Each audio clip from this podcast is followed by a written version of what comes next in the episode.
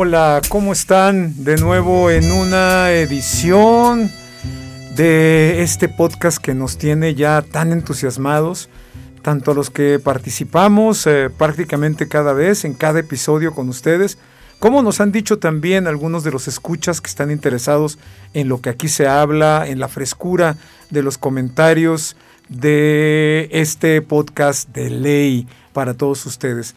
Como siempre les habla su servidor, Óscar de los Reyes Heredia, desde el campus Estado de México del TEC de Monterrey. Y por supuesto me acompañan hoy Fernanda. ¿Cómo estás, Fernanda? Hola, prof. Muy feliz de estar aquí en otra edición más de, de este podcast.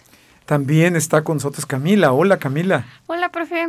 Muy bien. La verdad, llevaba bastante que no estaba aquí y ya, otra vez. ah, bueno, te, la verdad nos entusiasma mucho que estemos eh, fieles a este ejercicio de comunicación tan importante, que además produce en cierto sentido Sebastián y por supuesto eh, Gabriel Menchero, que está en los controles y que es el que nos dicta aquí la pauta para poder trabajar y hacer realidad este ejercicio. Bienvenido, Sebastián. Muchas gracias, profesor.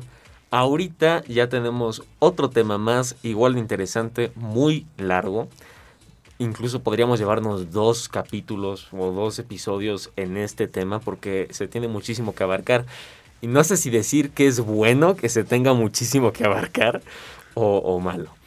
Bueno, cuando dices muchísimo, bueno, primero tenemos que recordarle a nuestro auditorio, a quienes nos escuchan, que lo que aquí, las opiniones que aquí se viertan, son responsabilidad de cada uno de nosotros, por supuesto, y lo que ustedes piensen o lo que ustedes puedan opinar, pues también son responsabilidad de ustedes. Y nosotros en ese ejercicio de responsabilidad, hoy vamos a tocar un tema, la verdad, bien, bien, pues dijo Sebastián, largo, pero yo creo que es como espinoso, es lamentable, es, da curiosidad, molestia, y es el tema de la impunidad. Y en principio, ¿qué creemos que sea la impunidad, Fernanda? Eh, yo creo que la impunidad es cuando algún delito o alguna afectación hacia otra persona queda impune o que no tiene alguna consecuencia o que no es resuelta o no se busca que la víctima tenga alguna recompensa. Sí, justo cuando se, pro, cuando se hace un delito que no tenga ninguna consecuencia, que se deje impune el caso. Y esto siento que se diferencia un poco de la corrupción, porque ya hablamos de corrupción en un episodio. Entonces, ¿cuál es la diferencia entre impunidad y corrupción? Bueno, en principio yo creo que haciendo una, una definición, no me gusta hablar de definición, ustedes lo saben muy bien, pero un poco eh, estoy de acuerdo en lo que señalaron ustedes en relación con lo que es la impunidad. La impunidad es una conducta evidentemente violatoria tanto de derechos humanos, violatoria de leyes, violatoria de reglamentos, violatoria de cualquier norma que no tiene sanción, que no tiene una consecuencia. Y podríamos distinguirla de lo que es la corrupción porque precisamente ese fenómeno que denominamos corrupción es resultado, tanto la aparición como el desarrollo del el fenómeno de la corrupción es resultado precisamente de la impunidad. Claro, profe, ¿y hasta qué punto, como dice Sebas, en qué punto se relacionan la corrupción y la impunidad? ¿Será que la impunidad es consecuencia de la corrupción o la corrupción es ¿Cómo se relacionan estas dos acciones tan, tan presentes en nuestro país hoy en día? Yo creo que la corrupción y la impunidad están completamente relacionadas. Creo que una es consecuencia de la otra. Eh, creo que la corrupción en su gran parte o la percepción de la sociedad y el enojo tan grande de la sociedad se lleve a que no solo a que exista la corrupción, porque un acto corrupto puede llevarse a cabo, pero puede haber una sanción y no quedar impune. Entonces, cuando un acto corrupto queda impune, pues ya, eh, ya deriva a la relación que existe entre la corrupción y la impunidad. Es decir, la impunidad propicia el efecto multiplicador de los fenómenos de corrupción, pero me gustaría conocer si ustedes tienen alguna experiencia o saben de alguna, algún hecho en donde se pueda explicar para nuestros escuchas, se pueda revelar eh, lo que es un acto de impunidad o un acto que haya quedado impune. Como tal experiencia no puedo decir, no he presenciado directamente la impunidad, pero sí podemos todos, y no solamente yo, cualquier mexicano que tenga acceso a celular o a televisión, tiene acceso a noticias. Pero ¿a poco en tus estudios de preparatoria no, no ha sucedido que algunas veces un alumno comete una infracción y no se le castiga? Bueno. El simple, Bueno, el simple hecho ¿no? de copiar en un examen asunto, podría ¿no? ser. Ok, sí puede ser, sí puede ser. Y, y ahorita me acaba de poner un escenario mucho más fuerte, porque el hecho de copiar un examen, como bien dice Cami, que no se sanciona, no se castiga, porque si 10 personas copian un examen, 9 están libres. Bueno, más bien ello. no la acción de copiar, sino ese, ese, ese pensamiento que muchos aquí en México tienen y ten- llegamos a tener, la verdad, Sí. de decir, quiero llegar aquí más fácilmente. Sí, sí, sí. Entonces, Correcto. evadimos reglas, Sí. somos irresponsables por querer eh, llegar primero, por querer ganar más. Como, como que se premia o Ah, se exacto. festeja o se incentiva eludir la responsabilidad, eludir la exacto. norma, ¿no crees? Y si es tan grave este problema, o sea, nosotros como ciudadanos y como mexicanos nos cuestionamos qué está haciendo el gobierno, qué están haciendo las autoridades para evitar estos problemas. Y es aquí donde le pregunto un poco a usted, porque la verdad nosotros, bueno, al, al menos yo no estoy tan informada de que cuáles son exactamente los objetivos de este sexenio, ¿no? Porque se ha hablado mucho de la corrupción, de hecho es una de las eh, banderas con las que más escuda el presidente del combate a la corrupción. Y también se ha visto mucho en este sexenio que no hay rendición de, de cuentas. Entonces, ¿qué, es- o sea, está habiendo un acto de impunidad. No existe la rendición de cuentas, no, no se han castigado los actos de corrupción tan grandes que se han, se han, se han visto en este sexenio. Fíjate que voy a externar un punto de vista muy crítico respecto al actuar del gobierno. Su bandera política, su bandera de campaña para llegar al poder, eh, el del presidente Andrés Manuel, fue el combate a la corrupción. Pero no ha quedado claro cuáles son las sanciones y para quiénes, en términos estrictos, se, han, eh, se les ha castigado, se les ha sancionado por actos de corrupción, se puede decir que fueron su bandera. Tenemos el caso de, Pe- de Pemex. Tenemos a un indiciado que ni siquiera ha sido sentenciado, que al parecer iba a revelar en su carácter de una suerte de testigo colaborador quienes habían influido también en el desarrollo de, de todo esa... De un caso es- que ya hablamos cuando hablamos de Exactamente, que ya hablamos en un momento dado. Y sin embargo, ahí está apenas, todavía ni siquiera sentenciado. Y luego tenemos algunos otros temas en donde, a ver, y aquí lo voy a, a poner sobre la mesa. Estamos en el proceso previo de revocación de mandato. La revocación del mandato va a ser el día 10 de abril. ¿Y qué es lo que pasa? Que las autoridades políticas, desde el presidente, pasando por la jefa de gobierno, algunos gobernadores, algunos diputados, han violado flagrantemente la ley al violar la veda electoral que impide que hagan promoción al proceso de revocación del mandato. Y eso a mí me parece que a todas luces contribuye a mandar un mensaje de impunidad. ¿Ok? Yo violo la ley, al fin que no me va a pasar nada. Sí. Yo creo que aquí está en manos de las autoridades electorales ver que pase algo para no mandar ese mensaje de impunidad. Sí, profe, y por ejemplo, eh, se ha criticado mucho a Andrés Manuel de, más bien, de lo novedoso que había sido sus objetivos y sus propuestas para combatir la, la corrupción. Pero siempre está, claro, no se puede hacer magia en seis años. Pero, ¿de qué man, o sea, qué ha pasado em, en, en estos casi cuatro años de, de, gobierno? ¿Será que el, el, el presidente ha llegado a ser incongruente con su transparencia? ¿O, o realmente sí quiere cumplir para el pueblo? Entonces, también algo como opinión personal, que el presidente en su afán de no hacer de más, también este, el, su hacer de menos también se podría considerar como Sí. una falta Sí. Muy grave de responsabilidad. Es también, hay, se, se incurre en responsabilidad también por omisión. Por omisión. Y también eh, justo va relacionado con lo que mencionas, Cami. Eh, todos recordaremos que durante el sexenio pasado eh, en el periodo de eh, Peña Nieto, pasó la famosa Casa Blanca, ¿no? Un acto de corrupción famosísimo que el presidente actual también lo utilizó como su bandera para para atacar al que en ese momento era el presidente y ahora se desata un escándalo completamente igual, pero ahora de su hijo, ¿no? En, anteriormente se mencionaba que era de la esposa del presidente, ahora es de su hijo, que sin trabajar sin generar recursos, eh, se compró una casa con un valor muy alto en otro país, que también se descubrió que realmente era de una empresa petrolera que ayudaba a el actual director de Pemex. Sí, que justo se hizo cuando tenían contratos millonarios en Pemex. Y, y se me hace muy curioso lo que menciona Cami, lo que mencionas tú, que ahorita que, antes nos planteábamos la Casa Blanca y Andrés Manuel con la bandera de impunidad diciendo esto está mal. Mire, acaban de comprar una casa en las lomas con dinero del erario. Se levantó diciendo eso. Y en este gobierno, hace no tanto tiempo, tenemos la Casa Gris. Entonces, a mi parecer, en mi opinión personal, sí es súper incongruente.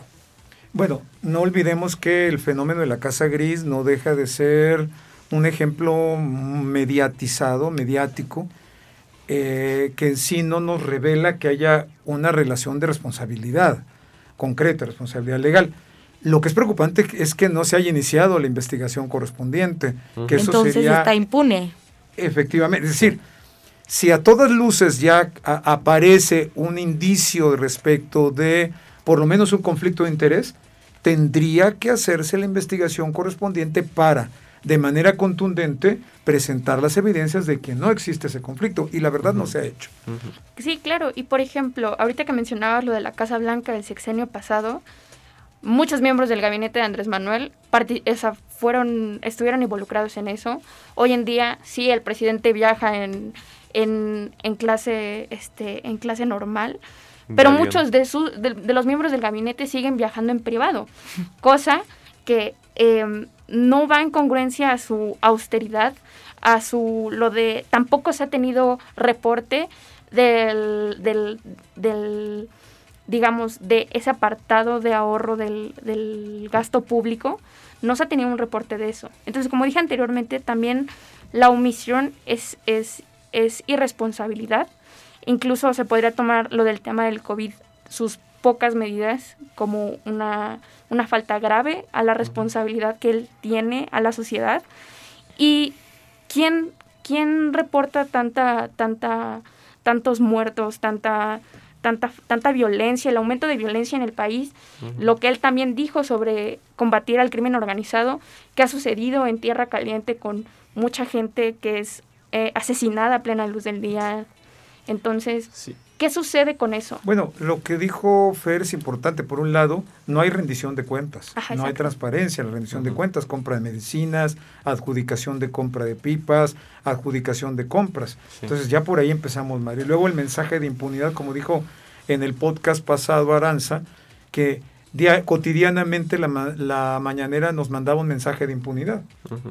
La mañanera siento que es el, como lo acaba de decir, lo dijo al inicio del episodio, es el ejemplo vivo de la impunidad de este gobierno. Y también me gustaría comentar, ahorita Camila está hablando de las muertes en Tierra Caliente. Y como ya pusimos el ejemplo de la Casa Gris como, como algo incluso hasta mediático puede ser, tomemos otro, Ayotzinapa, del gobierno pasado, que fue la bandera en la que Andrés Manuel también se levantó. Y ahorita, después de haberse revelado un... No me acuerdo el orden de los factores, pero se mataron, se murieron 17 personas en Michoacán y no, se encontraron los cuerpos. Y como no se encontraron los cuerpos, no hay investigación, ¿sabe?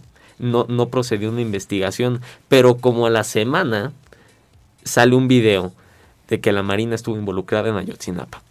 Creo que justo lo que mencionas es fundamental para entender la impunidad que se vive en este gobierno, porque justo estamos hablando de, hemos mencionado tres ejemplos y los tres han sido la bandera para el triunfo del 2018 de este sexenio, ¿no? Ayoxinapa, así, entre más cosas, son corrupción, son las cosas de las que él se apoderó para unir al pueblo con una, un enojo en común que todos tenían, porque yo no me imagino sufrir un asesinato de mi hijo de entre 43 estudiantes y quedarme tranquila. Entonces él, él cae en la incongruencia, porque de las, de las causas que se abanderó, ahora resulta que no pasan, en su sexenio no pasan, y si es que pasan, no sale y da la cara. O sea, no es posible que en una mañanera se atreva a decir, bueno, sí se encontraron restos de detergente y materiales que se utilizan para eh, limpiar las huellas de un homicidio, pero, y restos de personas, pero no, aquí espero que no hayan sido muertes cuando es evidente que sí. Eh, sí, por un lado tenemos eh, el asunto que no ha habido avance en términos de la investigación respecto a los desaparecidos de Ayotzinapa. Y lo que han revelado recientemente es que hay involucrados eh, eh, mandos de la Marina que hoy forman parte de su gobierno y eso no ha alcanzado a explicarlo correctamente. Por otro lado, está lo de la ejecución, que le podríamos llamar, presunta ejecución de 17 personas, a las cuales el presidente de la República le ha dado la vuelta. No ha especificado de manera clara y como lo dijo Sebastián, como que ha pretendido minimizar el caso y eso también manda un mensaje de impunidad que se que, permea hacia todos los sectores de la sociedad y por eso encontramos hoy día tantas muertes, tantos ejecutados, tantos desaparecidos. Pero independientemente de las acciones u omisiones de este gobierno, ¿qué leyes escritas desde hace los últimos cinco sexenios, digamos, que se hayan reformado, claro, pero leyes ya escritas nos protegen en contra de la impunidad? Mira, el Estado constitucional de derecho en México, que es una aspiración eh, que se ha perseguido desde la transición democrática y que ahora se ha pretendido consolidar con la reforma de derechos humanos de 2011, establece herramientas, sistemas de responsabilidad, de fiscalización de los servidores públicos que permiten eh, oponernos, denunciar y promover acciones en contra precisamente de, los actos de corrupción lamentablemente pareciera que en este gobierno son letra muerta. Pareciera que la ley de responsabilidad de los servidores públicos eh, la pasaron por alto. Eh, cuando vemos a servidores públicos haciendo campaña eh, plenamente, violando las disposiciones en materia tanto de responsabilidades de los servidores públicos como también las, las disposiciones en materia electoral para los procesos electorales. Entonces, eso es lamentable, la verdad. Muestra una clase política muy alejada del apego a la Constitución y justifica que en el ranking del índice global de impunidad tengamos el lugar 60 de 69. Entonces, eh, déjame ver si entendí bien. La impunidad es más bien un resultado de actos corruptos, ¿no? De actos que no se investigan, más no es un delito eh, exactamente escrito en la Constitución. Correcto. La impunidad son conductas que violan normas que no tienen una consecuencia, no, tienen como consecuencia una sanción. Efectivamente, como tú lo señalas, el, eh, el realizar conductas u omitir conductas que generen impunidad también genera una responsabilidad. Si te das cuenta, es una es como una suerte de eh, cadena en naipes, ¿sí? ¿sí? En el que mueves uno y se cae toda la estructura. Efectivamente, lo acabas de mencionar muy bien. ¿Y nosotros qué hacemos siendo ciudadanos? Mira, eh, los eh, reportes o los estudios que se han hecho sobre el combate a la impunidad tienen que ver con la participación y la opinión crítica que deben de generarse desde los medios y todos los foros, las organizaciones de la sociedad civil. Eh, el presidente, en ese lenguaje tan eh, eh, llegador, por llamarle de alguna manera, hacia sus clientelas políticas, minimiza, pretende echar la culpa a gobiernos anteriores y no necesariamente asume la responsabilidad de su actuación y su contribución a la impunidad. Sí, profe, como dice, está más en esa regresión de, del pasado a ver qué hacer hacia el futuro, ¿no? O sea, como bien dice Sebas, ¿qué podemos hacer nosotros ahora como ciudadanos, como, como futuros em, profesionistas. profesionistas, como personas?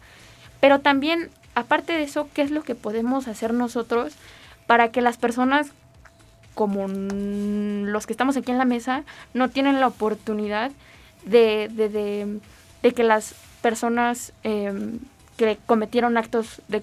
Me refiero a que cómo nosotros podemos hacer llegar, entre comillas, la justicia o, o que esto ya no le suceda a las personas que no tienen tanta oportunidad como nosotros. Eh, yo creo que a mí que nosotros ya empezamos tanto dándole la información a las personas como investigando sobre estos temas. Creo que la corrupción es un fenómeno que debe de entenderse y debemos entender que vivimos en una sociedad que ha normalizado estas conductas. Para empezar, a rechazarlas, para empezar a dejar de implementarlas. O sea, creo que lo que nos queda a nosotros que no estamos en esas posiciones de poder para hacer realmente un cambio y que creo que sería muy complejo, es más bien entender lo que es un acto corrupto, buscar que no exista la impunidad, eh, buscar que el alcance de la justicia sea igual para todos, porque esto nos da pie a que el día de mañana ningún caso quede impune, o sea, no haya selección de distintos casos, que todos seamos vistos por igual, pero también tenemos que empezar a reconocer el privilegio que nosotros tenemos muchas veces a comparación de otros sectores de la población.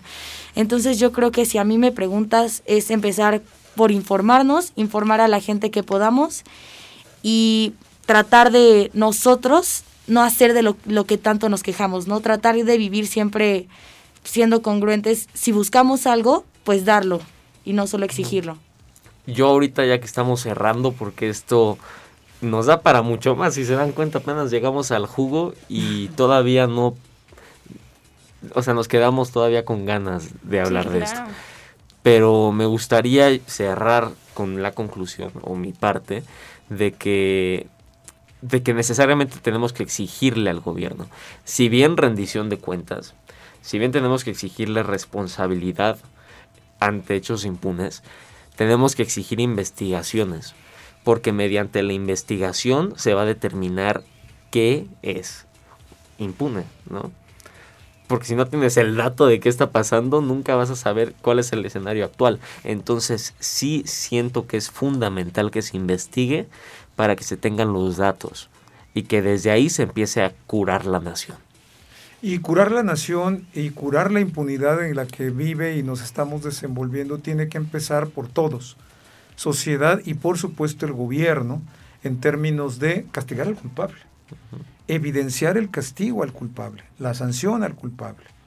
Y en ese sentido creo, como lo dice Fernanda, como lo dicen ustedes, ya el hecho de tener este podcast ya es nuestra amable eh, contribución. contribución, pequeña contribución a que quienes nos escuchan hagan todo lo necesario, en principio, por, en su actuar cotidiano, no incurrir en eh, conductas elusivas de la norma, que evidentemente puedan contribuir al desarrollo de la impunidad.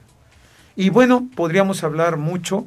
Yo quiero darle las gracias en principio a todos ustedes que nos escuchan, a Fernanda, a Camila, por supuesto a Sebastián eh, a Gabriel Menchero, que siempre está con mucha paciencia con nosotros, eh, haciendo posible este espacio de reflexión colectiva, porque esto es lo que es, un espacio de reflexión colectiva donde queremos escuchar voces frescas, eh, voces que quizá puedan influir el día de mañana en el futuro. Nos vemos en una próxima edición de este podcast de Saludos.